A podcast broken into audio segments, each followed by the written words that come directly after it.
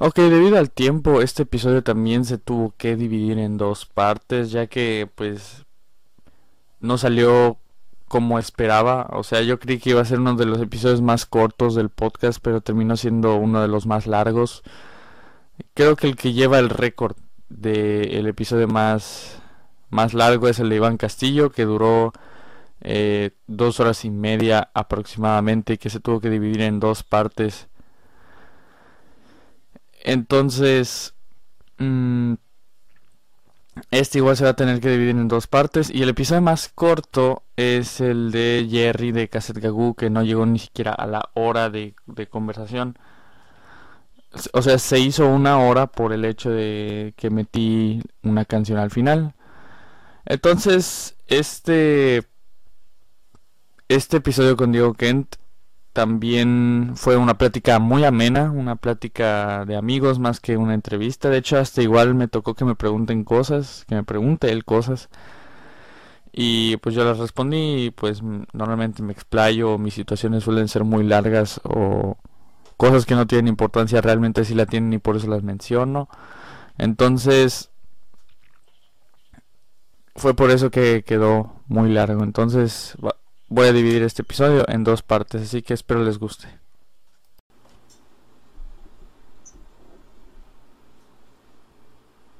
Diego. Sí, te digo, se pierde un poco la... Como cuando hablas, pero sí, sí, sí, estoy escuchando. Ok, eh, perfecto. ¿Cuándo fue que dijiste ya, me voy para las grandes ligas y, su y pues empezaste a subir música? ¿Cuándo fue? Te digo, eh, el primer EP que saqué fue en el 2017. ¿Cómo que Lo grabé en el baño con mi teléfono. ¿Cómo en qué mes? Solo más o SoundCloud. ¿Cómo en qué mes lo subiste? Eh, como en octubre, octubre. Ah, ya había pasado. Octubre. Estaba noviembre, honestamente no. Estaba literal terminando mi relación.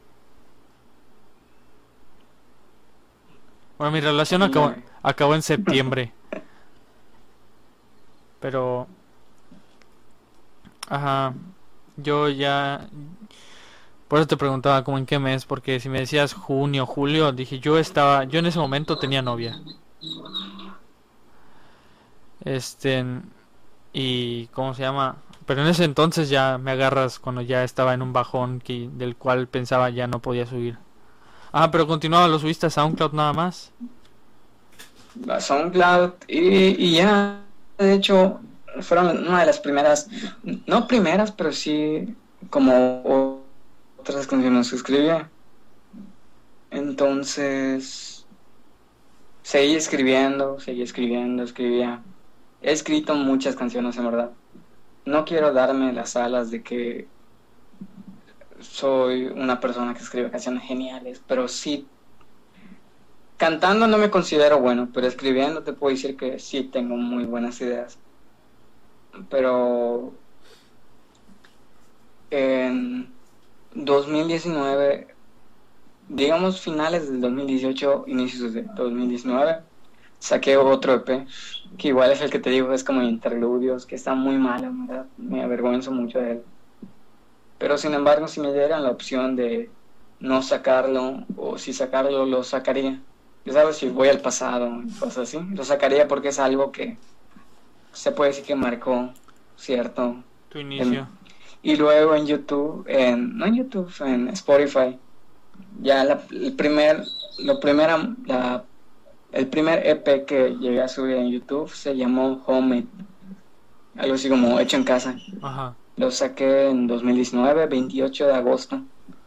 Ya después tiempo después lo eliminé porque igual, te digo, no me sentía cómodo. Y fue hasta apenas este año que saqué canciones individuales que sí te puedo decir que eh, han mejorado bastantes pero deseché muchas, muchas canciones que he desechado que estaban mejores que esas, honestamente. Así que algún día tal vez las las saco, tal vez no las saque. Soy mucho de la idea de no perder tiempo con ideas viejas para sacar ideas nuevas. Y en eso ando ahorita.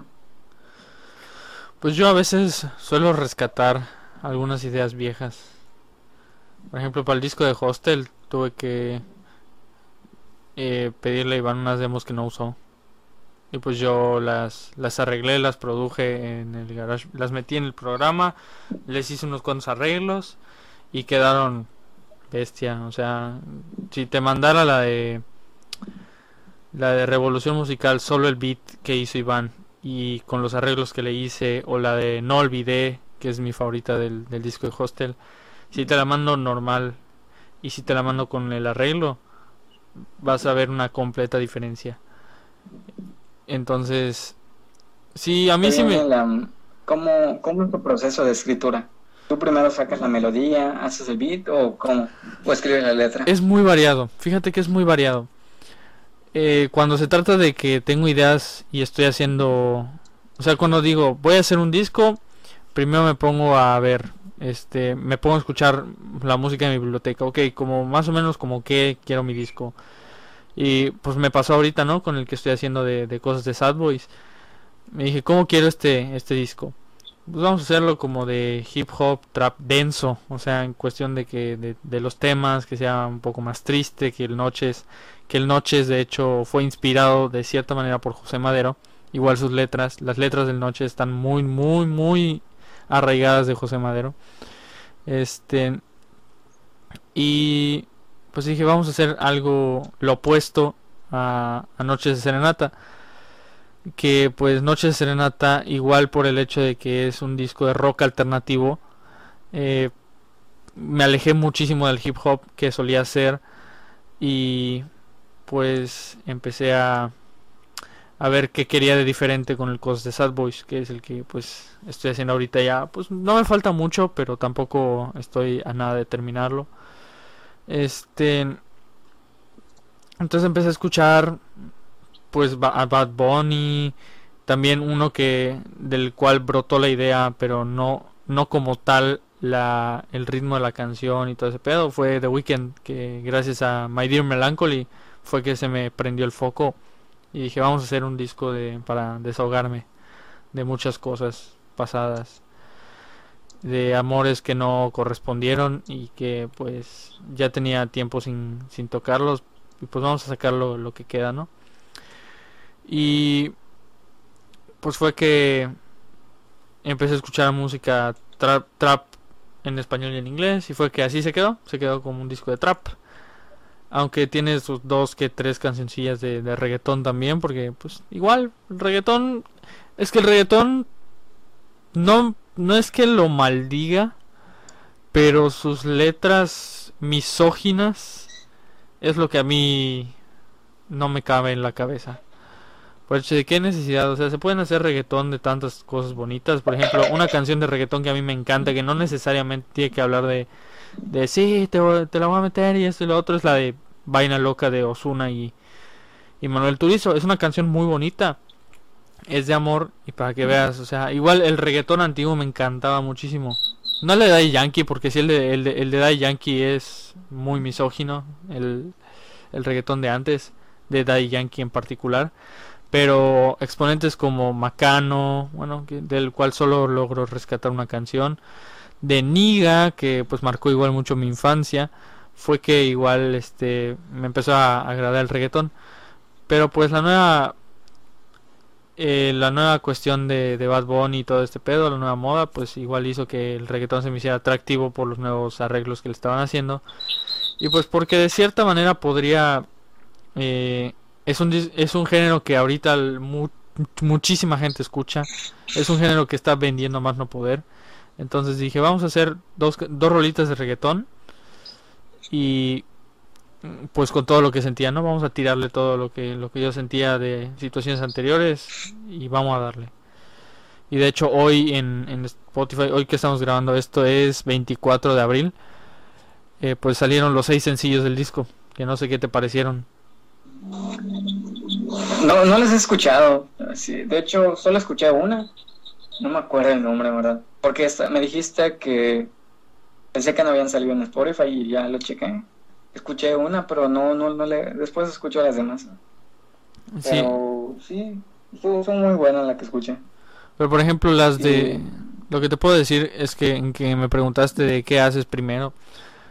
En los dos, bueno, en la mayoría, bueno, Friendzone tuvo un tratamiento diferente porque primero escribí las canciones y después hice los beats. Cosa que con los siguientes álbumes, Ingerais, Tráfico, Noches de Serenata sobre todo, fue algo completamente al revés. Que primero hice los, la, la música y después escribí las letras. De hecho, el Ingerais fue un álbum muy difícil de hacer. Sobre todo porque ya lo estaba olvidando todo. Estaba olvidando ya. Ya lo estaba superando, vaya. Lo de mi relación de 2017. Y fue que en ese momento, mientras estaba escribiendo el Ingerais, fue que llega Jimena a mi vida. El Ingerais lo, lo empecé a escribir por ahí de septiembre-octubre del 2018 y lo acabé exactamente el 31. Fíjate cómo son las cosas. Lo acabé exactamente el 31 de mayo del 2019 y el 31 de mayo, para colmo, es el cumpleaños de mi ex. Y ese día acabé de escribir el disco. Para que veas cómo son las cosas. ¿Cómo es la vida? Mi, mi proceso es muy diferente. Porque mm, pues yo no utilizo bits. Ya, ya viste, yo no suelo utilizar bits. Y por lo general primero es la melodía. Antes de poner los acordes y así, primero la melodía. hay veces que me estoy bañando en el baño o estoy lavando trastes y se me viene una melodía y la empiezo a cantar, la grabo en mi teléfono. Es, que a veces se me olvida cuando eso. tenga tiempo, escucho la melodía, busco unos acordes y ya le busco letra. A veces se me olvida eso, cuando se me están ocurriendo ideas. Por ejemplo, ayer de menso se me estaban ocurriendo ideas, pero no las grabé. Entonces dije, verga, ya las perdí. Siempre me pasa eso, siempre que tengo ideas, tengo ideas, tengo ideas, no las, se me pasa grabarlas de verdad. sí, siempre tengo eh, no sé, ahorita tengo como unas 100 grabaciones. A ver cuándo las debo checar. Pero digo siempre, a veces son repetidas y son cosas que ya he hecho. Ok. Entonces te continúa diciendo de que pues en general fue fue muy difícil porque lo empecé en te digo en octubre y lo terminé el 31 de mayo de escribir porque de hacerlo terminé por ahí de junio Em, pero después, o sea, ahí fue que en medio de... O sea, porque Jimena, yo la primera vez que entablé conversación con ella fue el 30 de abril del año anterior. Este... Em, y pues ya, o sea, nada más hablamos como amigos. Fue por ahí de mayo, junio que me empecé a enamorar. Y eh, pues fue que justamente en mayo y junio fue que empecé el, proceso del Noches. Que primero fui haciendo las demos. O sea, primero fui haciendo los beats. Que pues me basé. En ese entonces estaba muy bajoneado. Este, por otras situaciones. Y pues eh, escuchaba a José Madero a más no poder. A más no poder. Y pues se me vino una idea a la mente que pues dice. Pues, voy a salir de la zona de confort. Tengo, tengo la duda de cómo salió poesía. Poesía. Pues, o sea, de verdad salió así junto con las de noches. O sea, yo estaba terminando, o sea, tuve que dejar tráfico e Ingerais en pausa porque estaba haciendo el noches. Y pues, como siempre hago, ¿no? Hago mi playlist de las canciones en las que me gustaría basarme para hacer las rolas. Y pues escuché la de la de Fuego Lento de Drake Bell. Y pues ahí se me prendió el foco y de esa canción o sea, de esa canción me basé para hacer poesía. Y ya pues dije, vamos a hacer un reggaetón, vamos a hacer este con guitarra y todo este pedo. Y pues ahí salió, ahí salió poesía. La letra, pues dije, pues si es poesía, debo incluir este recursos literarios, debo incluir hacer... Tú primero piensas el título y luego escribes la canción. Sí, sí, sí, sí, se me hace más fácil para mí. Para mí se me hace más fácil, sí. Yo, yo no, de hecho, hay canciones que he escrito y no las he sacado porque no le busco nombre. digo, ah, se quedan ahí en el cajón. No, no les busco nombre. Es lo primero que hago yo porque se me hace más fácil. Digo, ya tienes este nombre, por lo tanto tienes un tema. Y ya se me hace más fácil porque para mí es más específico. Mientras escribo y escriban, digamos, una frase, hay una palabra y digo, oh, esto puede ser un título o cosas así. Entonces te, te decía que tuve que dejar en pausa el Ingerais y el tráfico, que eran los dos que iban a salir ese año, que estoy hablando del año pasado. Em, tuve que dejarlos en pausa porque justamente eh, estaba haciendo el, el, Noches. Total que empecé a hacer las demos y todo, ¿no? Terminé las demos, órale, empiezo a escribir. Este. Y pues la primera que salió se llama Corona de Flores, o sea, la primera que terminé de escribir y de hacer. Después vino Ame, después este. Vinieron muchísimas rolas. Creo que no sé si poesía fue de las primeras o de las últimas que terminé de escribir y de hacer. O sea, de hacer creo que no fue de las últimas, pero de escribir creo que sí. Em, o no, la verdad no estoy muy seguro. Pero... De hecho, te dije que, es la que más me gusta, ¿no? Sí. es por eso que te pregunté, oye, ¿le puedo meter un verso o algo? Sí. Y la idea vino con, con Mario, el de Miel Amarga. Saludos a Mario, porque él mandó en un grupo donde estábamos de, de Miel Amarga. Me tiene metido al grupo. No sé por qué, si no es parte de la banda, pero me metieron. A lo mejor porque les caes bien. Ahí Mario mandó que tú estabas buscando personas para colaborar. Y yo dije, ah, voy a checar la música de esa persona. Y escuché, estaba escuchando serenatas y salió poesía, me gustó el beat. Y luego vi que había como mucho espacio entre una, un verso y otro. Y dije, oye, que, ahí viene un verso. Y es cuando te mandé mensaje y ya se dio poesía. Poesía que, pues ahorita que estamos grabando, ahorita que estamos grabando no ha salido, pero cuando salga este episodio ya debe estar en todos lados. Este, entonces te comentaba que, ajá, y fíjate que cómo son las cosas, que terminé Noches de Serenata. O sea, lo terminé en un mes. O sea, lo empecé en mayo y lo terminé a finales de junio. Así. Un mes. Y lo terminé. Con instrumentales y letras. Así. Y dije, wow. O sea, tengo la capacidad de hacer esto. O sea, si puedo hacer un álbum en un mes. Un álbum. 18 rolas. En un mes. Bestia. O sea, yo no me veía capaz. O sea, yo digo, pues.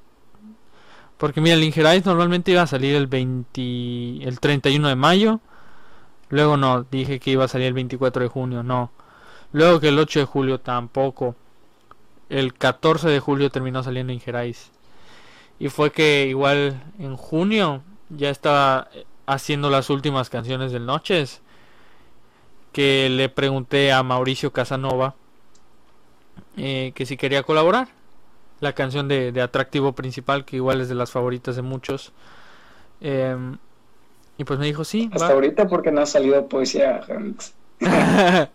Esperamos que sí, que sí genere mucho, mucho bueno. Yo digo que sí. Honestamente sí, sí está muy... La verdad, muchas de mis amigas... Por ahí de la segunda mitad del 2019 la mostré en una clase de optativa que era no sé qué, arte, no sé qué, pero era de artes, mi optativa. Y pues la mostré. Y pues a todos les, les encantó. Para ese entonces ya estaba en... Ya estaba arriba, nada más estaba esperando que sea la preventa y la, y la venta. La eh, poesía original salió en noviembre. Y... ¿Cómo se llama?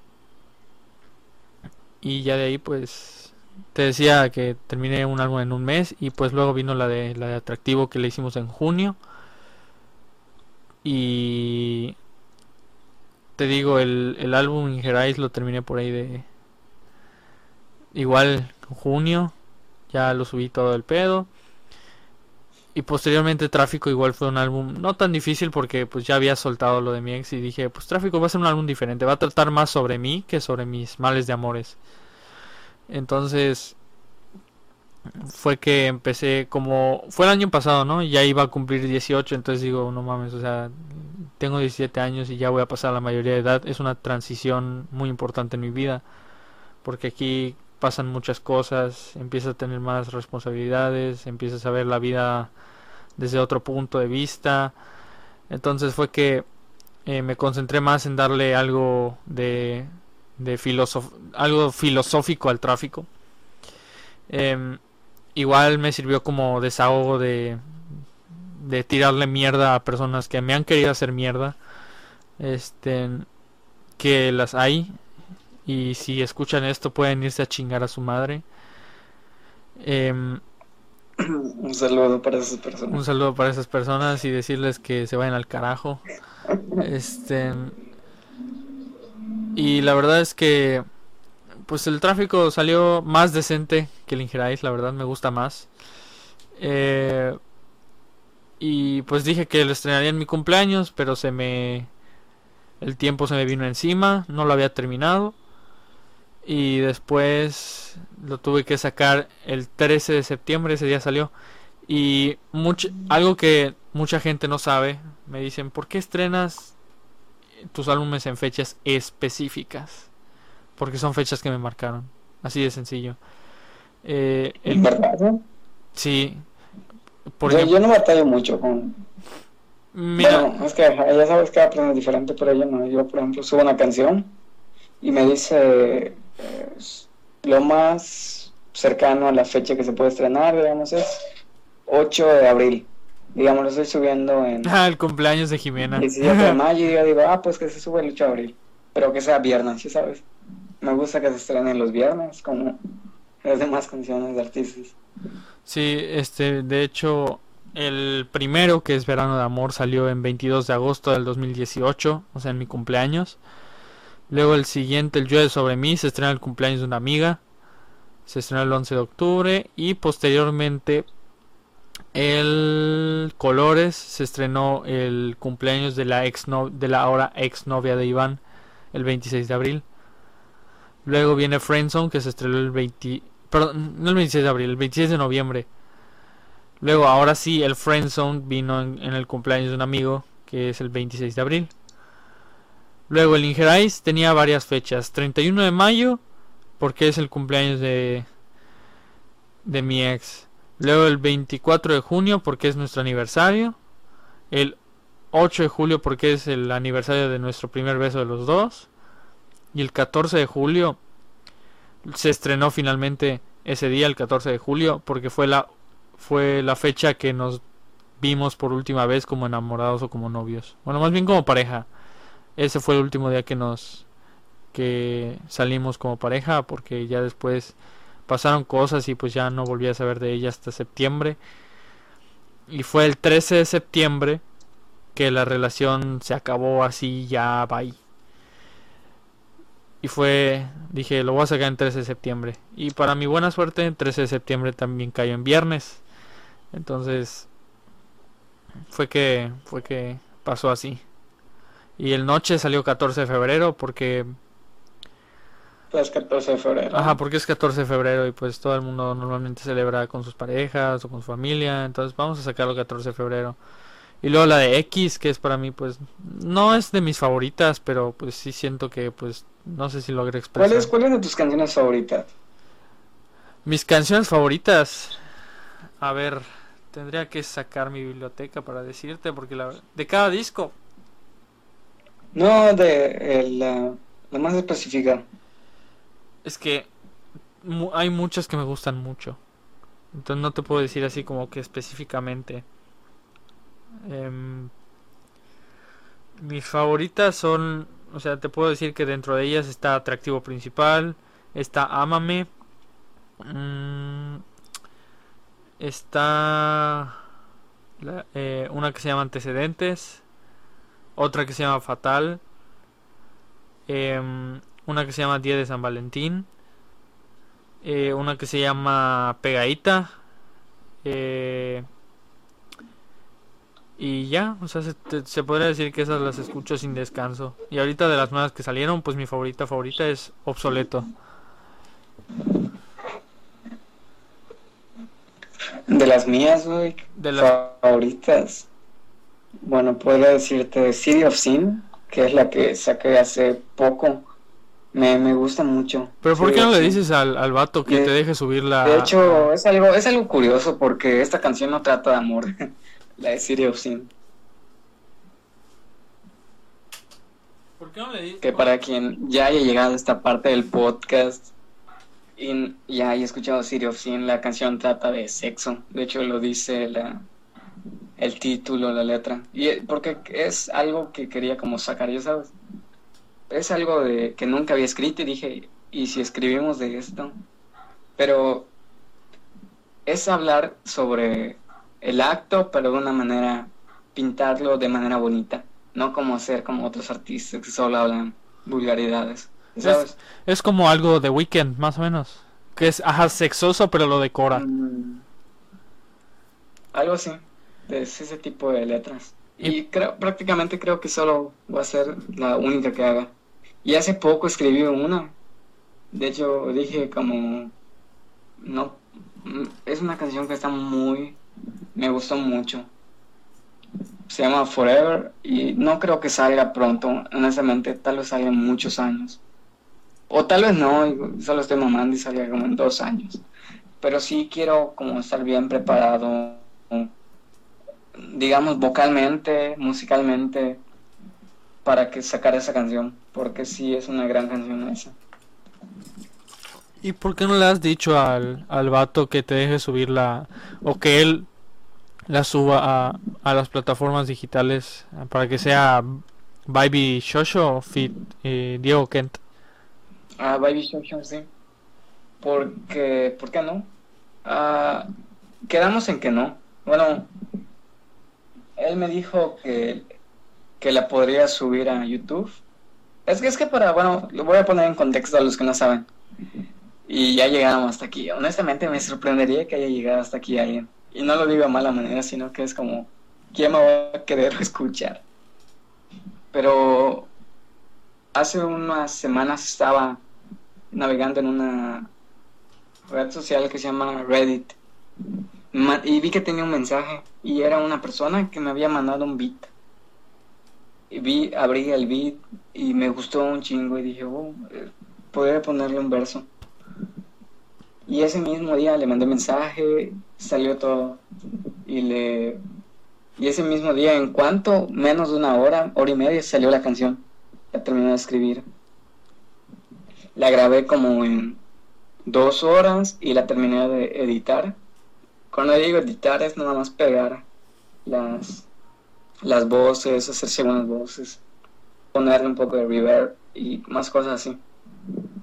En total me llevó como unas seis horas la canción y, y me gustó mucho. De hecho, e- estoy muy seguro que a, a la mayoría de las personas que se las muestro les gustó mucho. A mí me De gustó. hecho, cuando sé que una canción mía está buena, aunque yo no lo crea, es cuando mi mamá me dice, oye, está buena esta canción, porque se la muestra a ella. Y le digo, oye, ¿qué te parece esto? Mira, muy bonita. Y no, y no lo dice porque sea su hijo, ya sabes. Ajá. Y ese es su hijo, oye, está muy buena esta canción. Sí, de hecho a mí, en mi familia, me dicen, está buena, pero le puedes mejorar esto, esto y esto y esto.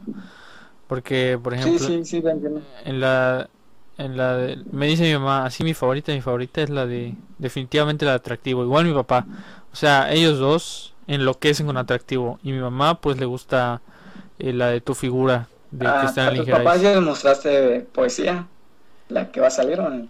No, pero a mi mamá no se lo muestro.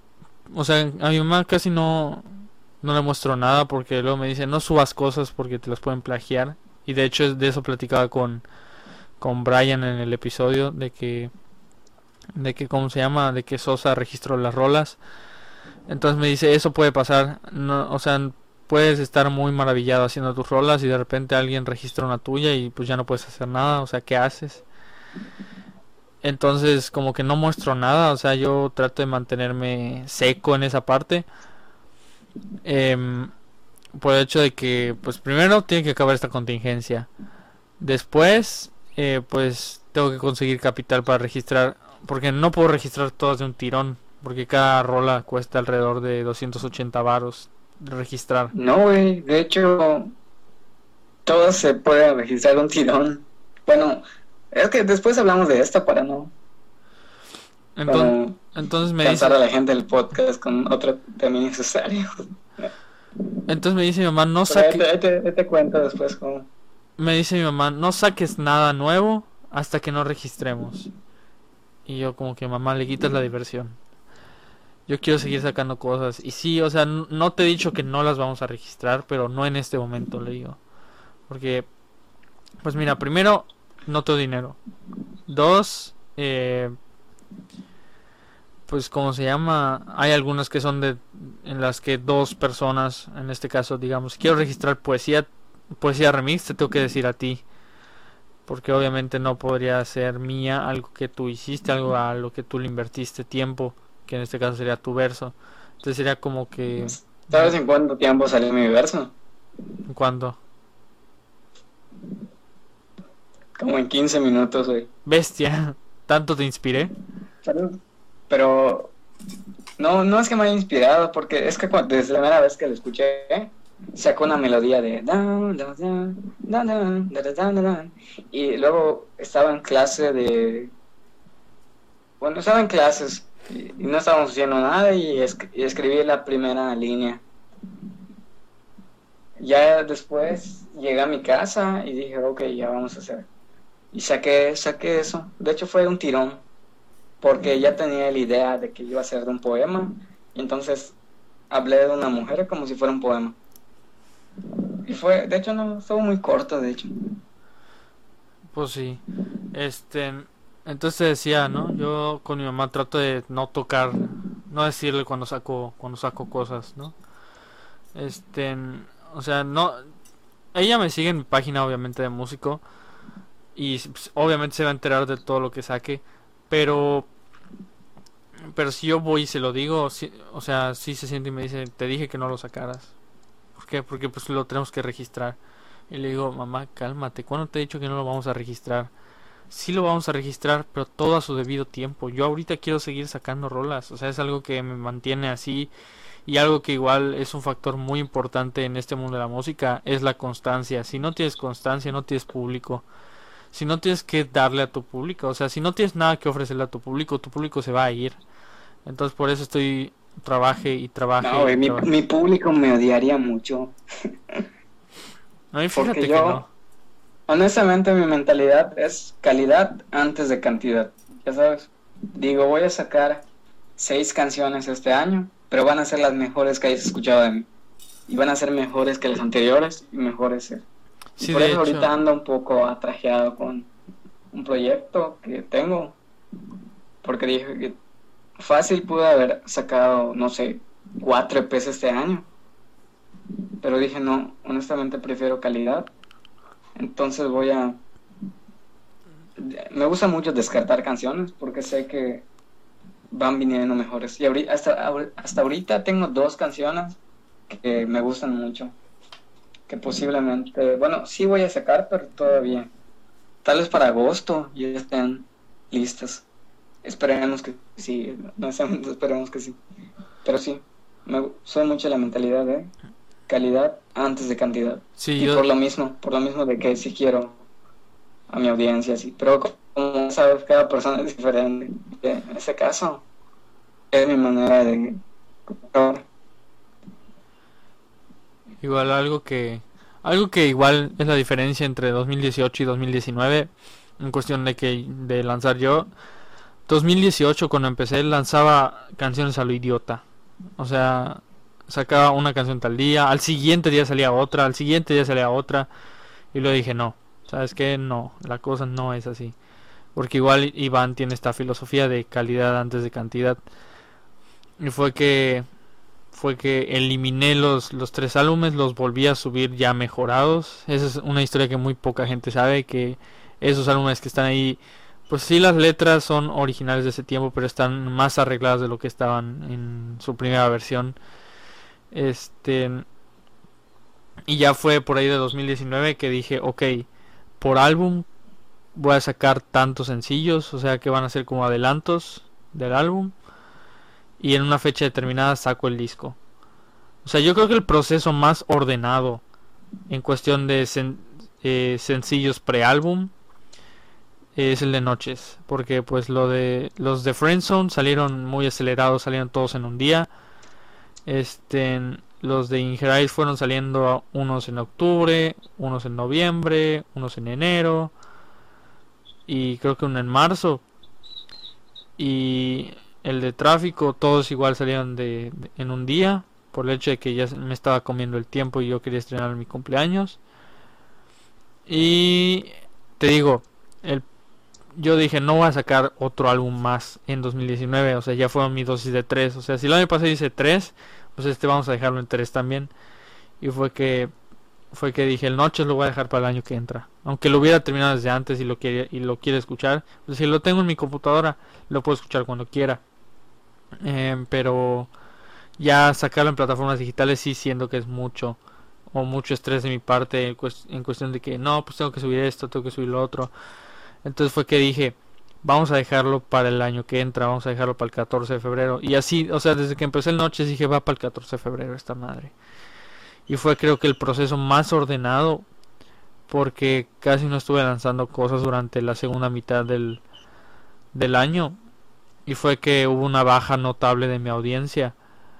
Este, porque eso lo vivo cada que subo cosas y después este cada que subo algo nuevo los escuchas aumentan. Y cada que se cada rato que se queda que me quedo sin subir algo los escuchas empiezan a bajar. Hace como dos semanas estaba en 72 y ahorita acaba de bajar a 64 en Spotify. Entonces digo creo que es mi manera de conectar con los fans el, ser constante en cuestión de, lanzamientos. Pero igual en las redes algo que le he dicho a mucha gente igual a Iván cuando estaba en su etapa de solista le digo Güey, si quieres llegar a gente, promocionate un chingo. Esa es la clave. Si quieres que te oigan, promocionate un chingo. En Instagram, en Facebook. Yo la verdad Facebook casi no lo uso para promocionarme. Facebook me sirve más para entretenerme y ver memes. Este, pero no tanto para promocionarme. Instagram es una. Yo todo lo contrario, honestamente.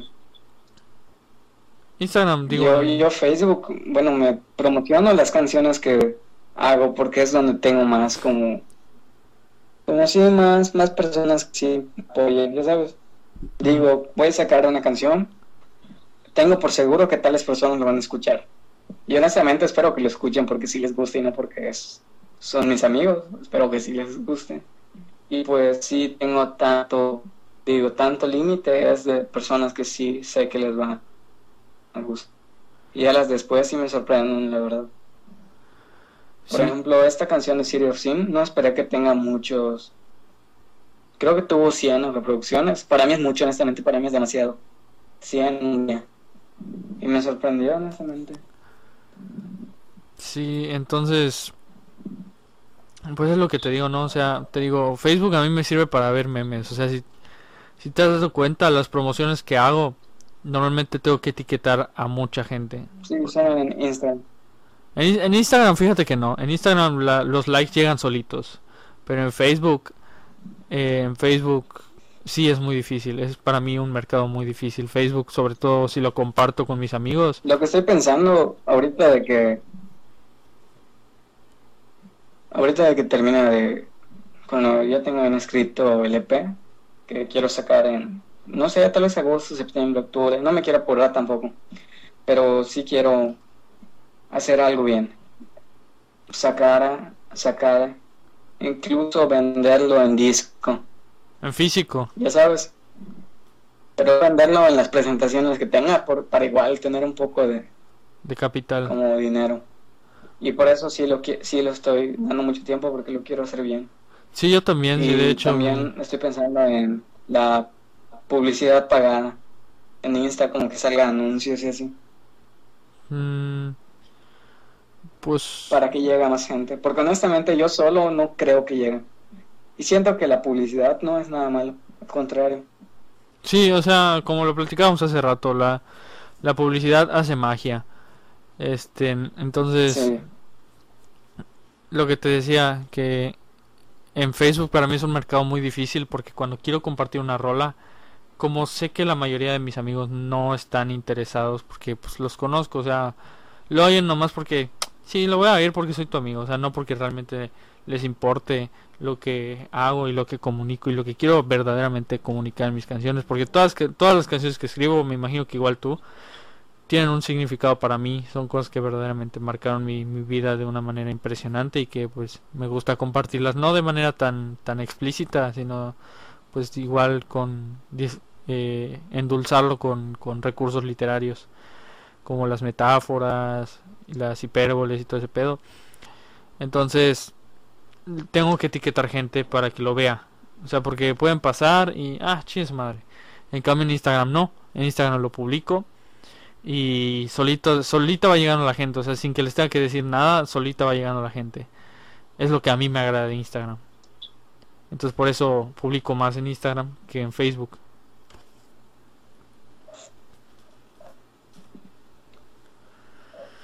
Ok. Em, si no tienes nada más que comentar, vamos ya con las preguntas finales. Pero vamos, vamos. Ok, primero que nada, ¿qué artistas locales conoces, además de un servidor y miel amarga? ¿Cómo? ¿Qué artistas locales conoces, además de miel amarga y un servidor? No conozco mucho, honestamente. Los pocos que conozco es porque sé que, por ejemplo, tenemos amigos en común. Una vez fui en la Wadi, en la Prepa 2, a un evento de música, estaba ya mis amigos de Amarga, esa, esa vez no tocaron, pero sin embargo Guacalamole eh, Hidróxido tocó y dije, oh, son buenos estilos estos datos. Y, pero fuera de eso no me ha acercado ni me ha hablado soy no, no, no he tenido como el gusto de saludar en persona a, los o hacerme amigo de otros músicos. Hasta ahorita. Esperemos que, que en el evento que va a haber ya pueda conocer más personas. Sí ese es igual uno de los objetivos que que estoy planteando para el 22 Records Fest que todos se conozcan que todos se mm, que todos se lleven ya sería muy subjetivo ya, ya, ya eso ya sería de cada quien pero que sí se conozcan, que sepan cómo trabajan y que pues también lleguen a un acuerdos para trabajar juntos en no sé. Entonces por eso. Entonces me dices que no conoces muchos artistas locales, pero ¿con cuáles te gustaría trabajar? Es que sabes que yo tengo es muy difícil que yo quiera trabajar porque mm, Digamos que para que quiera estar en una canción, primero tengo que escuchar la canción. Suena, muy mal, no sé por qué suena mamón, pero no, no, sino que me gustaría como escuchar primero la canción al artista y, me, que me invite a colaborar. Porque para que un artista colabore en una de mis canciones, tiene que ser porque la, la canción lo amerita. De hecho, tú me comentaste que querías hacerle un verso a, City of Sin, pero te dije, no, creo que no, no, no necesita como un verso. Ajá. Y es por eso. Pero si, si alguien me invita a colaborar, yo digo, ok, vamos a ver. Sí. Y, sí, suele ser. De hecho, ahorita tengo algo planeado con, con Joseito, pero creo que no se ha dado. Sí, me dijo Joseito que te tiene contemplado. Igual yo. Un pequeño proyecto vamos a hacer. Sí, me dijo Joseito que te tenía contemplado. Pero mm, no sé, creo que en todo este podcast me he escuchado un poco. Pues fue un pendejo como acelera. Eh, eh, justo eso me, escucho muy mamón, pero no, no soy, no soy nada mamón, Pero sí, sí comprendo que la gente pueda pensar que soy un poco mamón.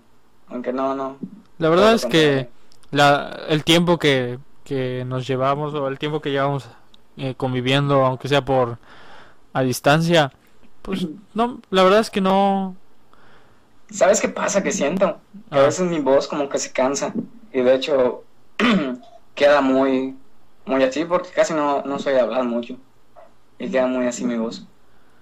Mm, pues más o menos, o sea, más o menos. Pero igual el tiempo que llevamos platicando así por WhatsApp, la verdad es que me has parecido alguien muy, muy agradable. O sea, cero mamón.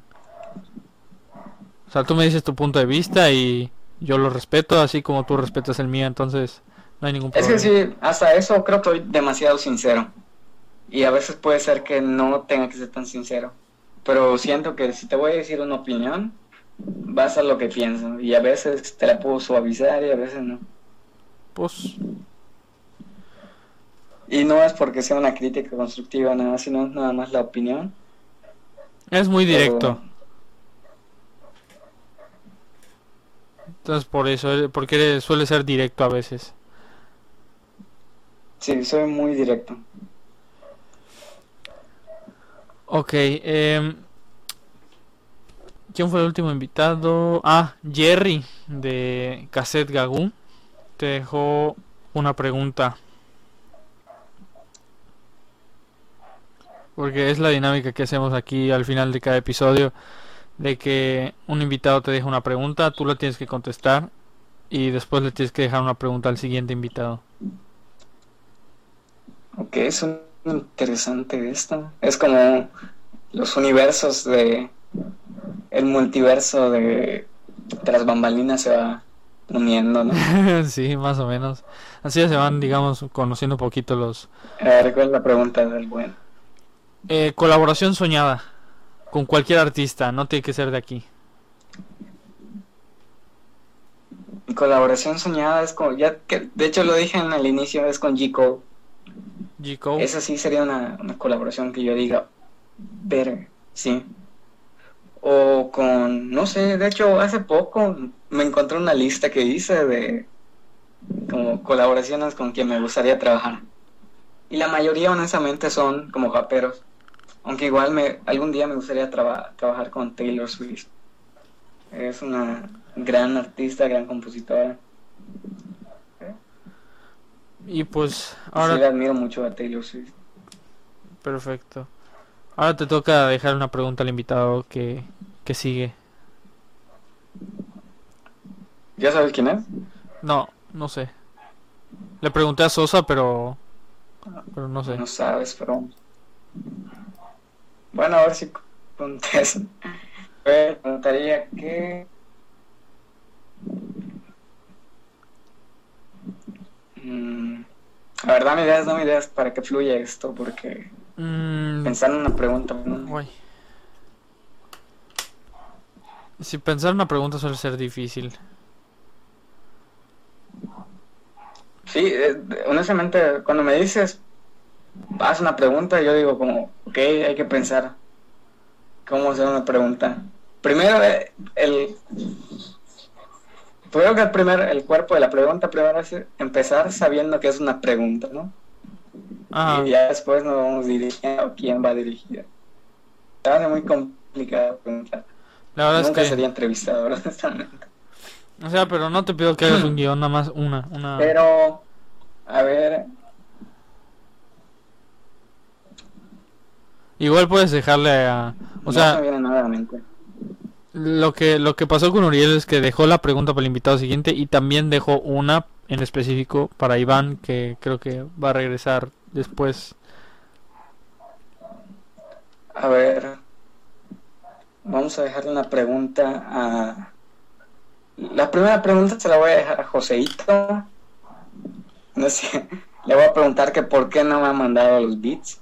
Me dijo que me iba a mandar unos beats y no me lo ha mandado para que trabaje sobre los beats. Y la siguiente pregunta es de... Es para el siguiente invitado que... Será... No sé qué persona sea, pero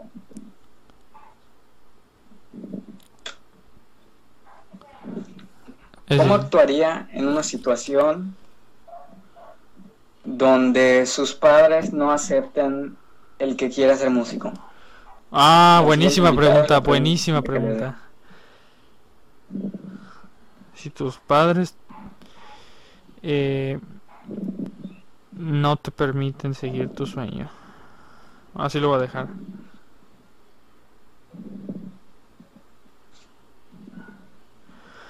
Perfecto. Pues por el guion, el guion así lo marca, hemos terminado, pero si quieres que platicamos de algunas otras cosas, pues las podemos platicar aquí. Creo que fue, este episodio fue del que me sentí muy cómodo en este episodio, la verdad. Eh, porque fue más plática que seguir el guion en sí. Normalmente con los invitados seguimos el guion al pie de la letra. igual lo sentí así, fue más una plática, ¿no? Sí, aunque igual trato de platicar con ellos para hacerlo más agradable, pero siento que este episodio, eh, junto con el de Iván, pero porque Iván lo conozco desde hace un, desde cuarto de primaria lo conozco, este, pues es que igual fue uno de los episodios, sí, de hecho se tuvo que dividir en dos partes, y es que solo hablamos de un tema que fue su, su banda, ¿no? Guacalamole. Y si llegamos... ¿Crees que este episodio se tenga que dividir igual? Yo creo que sí, porque ya estamos en... Según la grabadora de sonidos, dice... Suéltaselo completo a la gente. Pues fíjate que lo he pensado, pero el- hay dos factores. Uno, mi internet. Honestamente te digo que Ah, no, no creo que nadie llegue a esta parte, te lo juro. Porque honestamente van a estar como la gente como, ¿qué chingado a querer saber de este vato? Y honestamente no creo que nadie. Pero si alguien llegó hasta acá, mándame la palabra aguacate en guion bajo, Diego, en, en Insta. Sí, de- dejamos, dejamos aquí la, en la descripción todas las redes sociales de Diego para que lo vayan a seguir. También está su perfil de Spotify. eh, los que usan Apple Music también. Eh, según la grabadora de sonidos, ya llevamos una hora y 57. Ya, ya vamos por una hora y 58 de episodio. Y si llega aproximadamente a las 2 horas 10 o algo así, creo que sí lo va a tener que dividir en dos partes. Pero, ajá, te digo, ¿por qué lo divido en dos partes? Número uno, mi internet es malísimo. Y, este, es horrible tener que subir. eh, o sea, no horrible de, en el hecho de que, pues, lo tenga que subir, porque, pues, al final va a estar ahí arriba y la gente lo va a poder ver. Pero horrible me refiero a que empieza a trazar el internet y empieza a haber errores y luego hasta mi hermana, mi mamá se quejan conmigo de que por qué está lento el internet y le digo es que estoy subiendo un episodio del podcast. ¿Y cuánto era el episodio? Me preguntan. Le digo como una hora y fracción. Me dicen no mames con razón. Y y de igual justamente por la duración es que me dicen no mames la gente se cansa. O sea, se, se cansa de escuchar lo mismo. Entonces es que igual, o sea, yo planeaba los que ya tenía grabados porque pues te digo, al principio del episodio dije que grabé episodios consecutivos y sacarlos así de corrido. O sea, ay, se me fue el gallo. Sacarlos de corrido. Y o sea, yo pensaba, lancé el de Joseito. Al día siguiente iba a lanzar los dos de Iván. Al día siguiente iba a lanzar el de Uriel. Yo, yo, yo no puedo creer que la gente se pueda cansar con un podcast. Algo que, bueno, la gente que está escuchando esto no sabe de mí es que me maman los podcasts, en verdad.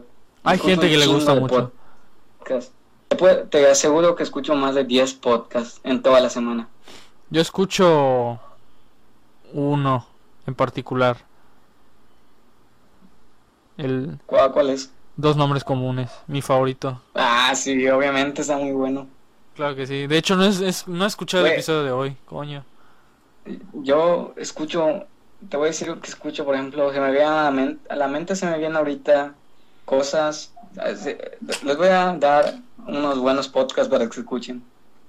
Podcast, el, el primer podcast se llama Cosas de Jacobo Wonky y Roberto Martínez, está Ah, Roberto Martínez, yo, yo el de... comunes, el de está muy buenísimo, leyendas legendarias, escucho La Cotorrisa, La Hora Feliz, eh, hay uno que se llama Chiches para la Banda, que está muy bueno. Eh, son- es de comedia, escucho mucho el podcast de Alex Fernández por Alex Fernández. Y, y hay otro, hay un par más, pero ahorita no me estoy acordando. Pero sí, ah, Telocico. La mayoría de los podcasts que escucho son de comediantes, porque me gusta mucho la comedia. Acá en México la comedia está muy buena, honestamente. La verdad. O sea, somos expertos para, para hacer reír y para reírnos también. Sí, y tengo, tengo, a veces me causa un poco de conflicto, porque no puedo, como, sé que si yo digo un- uno de esos chistes, la gente lo va a tomar mal. Pero, porque sí tengo un humor muy ácido, honestamente, pero me lo guardo. Aunque la verdad sí sé diferenciar cuando es un chiste de humor negro y cuando ya es una culerada completa. Sí, aquí en México somos muy albureros. A mí, a mí en lo personal me encanta mucho el albur. Es algo que me causa mucha risa. El ver cómo los Yo no lo entiendo, eh, algunos que no entiendo. Sí, o sea, sí hay, sí hay unos que de plano digo, o sea, ¿cuál es el chiste aquí? Pero los que, los que he logrado identificar me, me cagan de risa. O sea, porque de verdad es que el mexicano es experto en hacer que las cosas tengan un doble sentido. Pero mira, un experto. Es como, ajá, te voy a poner el ejemplo más simple y creo que todos se identifican con esta madre. Tú, te- por ejemplo, para desayunar hot dogs que necesitas un paño y una salchicha. Y la salchicha la empieza a juguetear como si fuera un pene. Entonces, el mexicano es un experto en hacer que todo lo que ve sean cosas de doble sentido. O sea, que tenga dos significados. Por ejemplo, un cilindro de un bote de desodorante para un mexicano es un pene. ¿Qué mexicano? ¿Qué? para empezar, ¿qué hombre mexicano no piensa que algún cilindro es un pene? O sea, todo lo tienen que relacionar con Creo que un hombre mexicano que sí esté bien cuerdo, tal vez. Puede ser, pero ya cuando llegas al punto de que todo en la vida es albur, que es por ahí de la secundaria y prepa, este, pues ya todo, todos, todos los que tengan punta o todos los que sean botes o algo por el estilo, los vas a ver con cara de pene. O sea, de verdad es que el hombre sobre todo, o sea, todavía si dices la mujer, bueno, pero el hombre, o sea, y no es por discriminar a la comunidad gay, ni nada por el estilo, pero hasta hombres heterosexuales como, como yo o como tú, este, pensamos en que un bote de desodorante para nosotros es un pene, o cosas, cosas así, ¿sabes? O sea, es que por lo menos la gente con la que convivo, que es de mi edad y que es así súper alburera, eh, piensa eso, o sea, ve un, no sé, ve, ves tu dedo y piensas que es un pene, o sea, de verdad, así de gacho. Güey, yo no. Yo no pienso que mi dedo es un pene, ¿no? O sea, por, por decir algo, por decir algo, a todo le buscamos un doble sentido. Entonces por eso.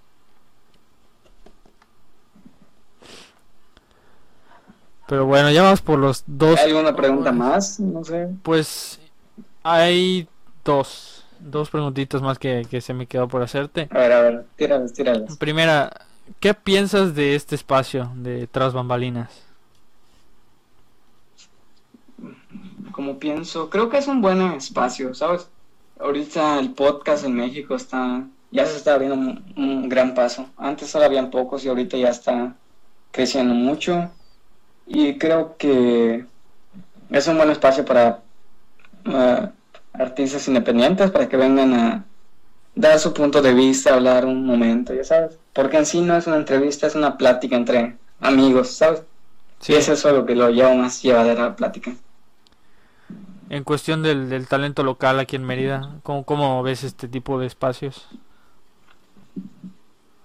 ¿Cómo yo pienso el talento local? O sea, ¿cómo, o sea, qué piensas de este, de este espacio, o sea, este podcast como ayuda para publicitar el talento local? Ah, sí, por eso te digo que es una es un gran medio para que las personas se vayan dando a conocer, dando sus puntos de vista. Ahora, si me preguntas del, no sé, la escena local, pues no tengo conflicto, pero sí siento que es un poco repetitiva. Ya sabes, no, no ninguna banda en específico estoy hablando, pero sí hay muchas bandas que están ofreciendo lo que otras tres están ofreciendo. Y eso como que deberían buscar una manera de hacer algo diferente. Ok, perfecto. Y con respecto al 22 Records Fest, ¿qué piensas sobre, sobre ello? Ya, ya quiero que sea ese día. Y honestamente yo creo que se va a posponer, ¿verdad? Sí, se va a Con posponer. esa situación. Se va a posponer. Sí, ¿Para cuándo? ¿Septiembre? ¿Julio? No lo sé. Este, porque ahorita pues ya sabes que todos los establecimientos de comida están cerrados, eh, entre ellos Perro Negro. Entonces, nada más lo único que me queda, o sea, todas las bandas ya están de acuerdo que van a participar, ya confirmaron su asistencia. Este, nada más es cuestión de que Lina, la organizadora, me, me comente, ya volvimos a abrir las puertas de Perro Negro y estos son los espacios que tenemos para que el evento se lleve a cabo pero es probable que por lo del coronavirus me dijo que se iban a limitar un poco las fechas.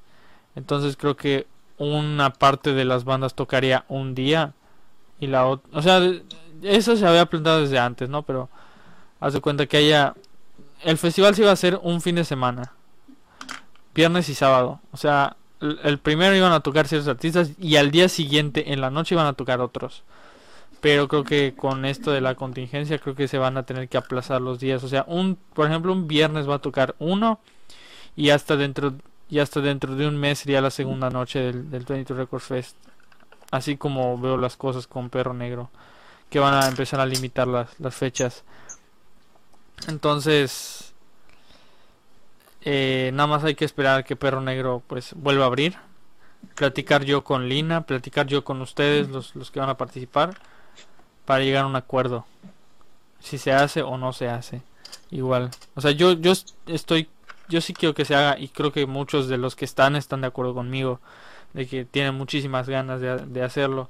Los, o sea, los de cuatro quintos, los de hidróxido, los de eh, Cassette Gagú me dicen, güey, o sea, ya queremos que acabe esto porque ya queremos tocar, sobre todo en el 22 Records Fest. De hecho, Chan de Nativos, eh, una noche me, me, me ya, no me llamó, pero sí me mandó WhatsApp y me dijo, güey, este, checa el, el, la transmisión en vivo de Bisonte Americano, que es otra banda de aquí.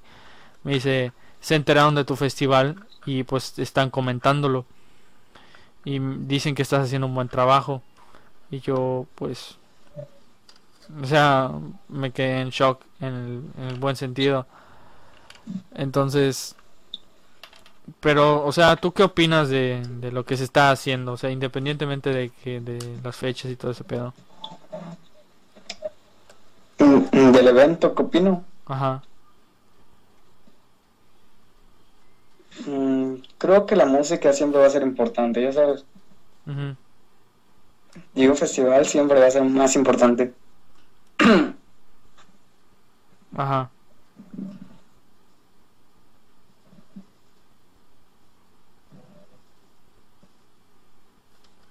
Ey.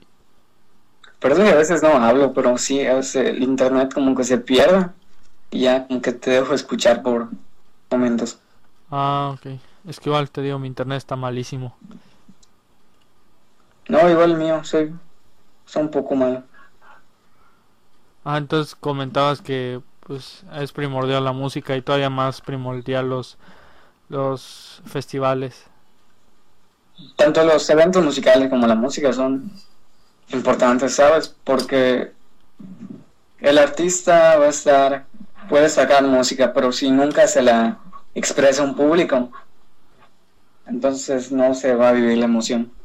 Y a mí es lo que más me emociona, honestamente, ya poder compartir unas canciones con el con un público, ver si las canciones si les están gustando y ya después ver qué puedo mejorar. Es como un chiste. En la comedia los comediantes van a contar un chiste, eh, se llama micrófonos abiertos. Ahí cuentan un chiste y tienen que estar contándolo, contándolo semana tras semana tras semana y cada vez lo van mejorando ya sabes, a la primera no sale un chiste de un nivel genial, pero si lo vas puliendo, con el tiempo al menos alguien se va a ir riendo. Entonces eso piensas con el 20 Record Fest.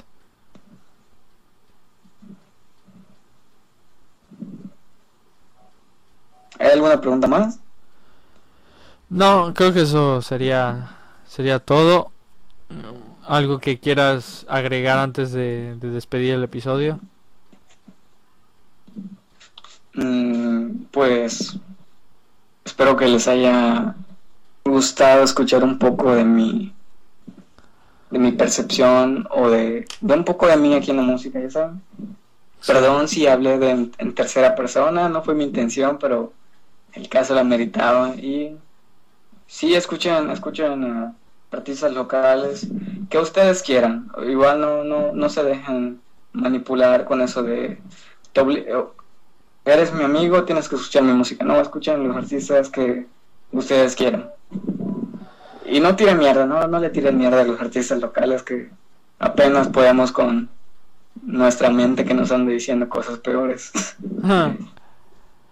Yo creo que sí Creo que este es el segundo episodio más largo. El primero fue de fue el de Iván. De que- hecho, yo pensé que iba a tardar menos, te lo juro. Que me dijiste que estabas ayudando a una persona o algo así. Ah, estaba ayudando a mi hermana a grabar un cover. Pero no, o sea, yo igual pensé que iba a ser corto, pero pues como tú y yo ya llevamos tiempo de platicar y creo que nos conocemos un poquito más de la música, un poquito más allá de la música, fue que igual surgió que pues nos desviáramos un poquito del guion. Un poquito, bestia. Sí nos despegamos mucho el guion, pero eso no importa, ¿no? Porque pues Sí, de todas maneras, este. Creo que va a ser el segundo episodio que se va a tener que dividir en dos. En dos sí, partes. se va a tener que dividir en dos. Porque, pues, al momento llevamos dos horas con 12 minutos grabando. Y creo que así se va a quedar. Entre 2.12 y 2.15 más o menos. Este, pues, ¿con qué rola te gustaría que, que cerremos este episodio? ¿Con qué canción? Ajá, tuya.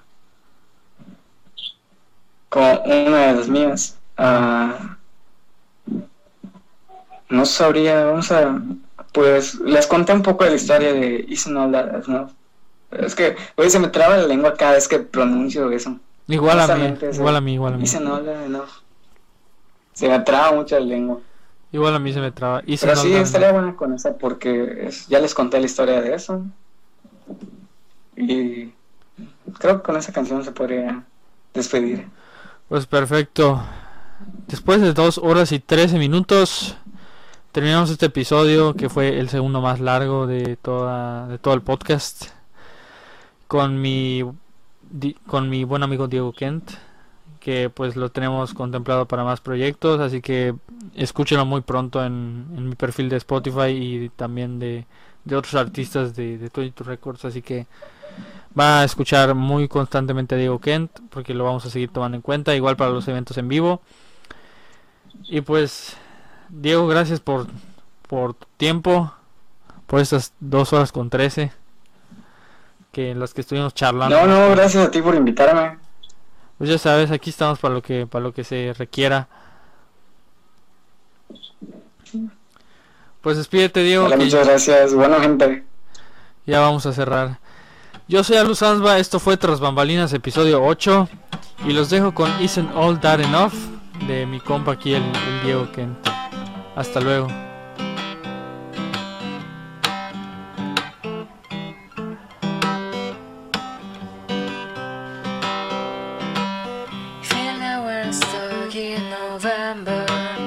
Doesn't make me feel home.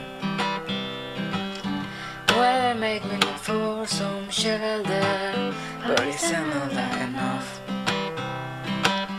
Have already stopped being impatient, and this is what I thought. Mama advised me not to be reckless, but Grandpa tells me I should. I remember walking through empty halls. All my life I've been looking for a sign, but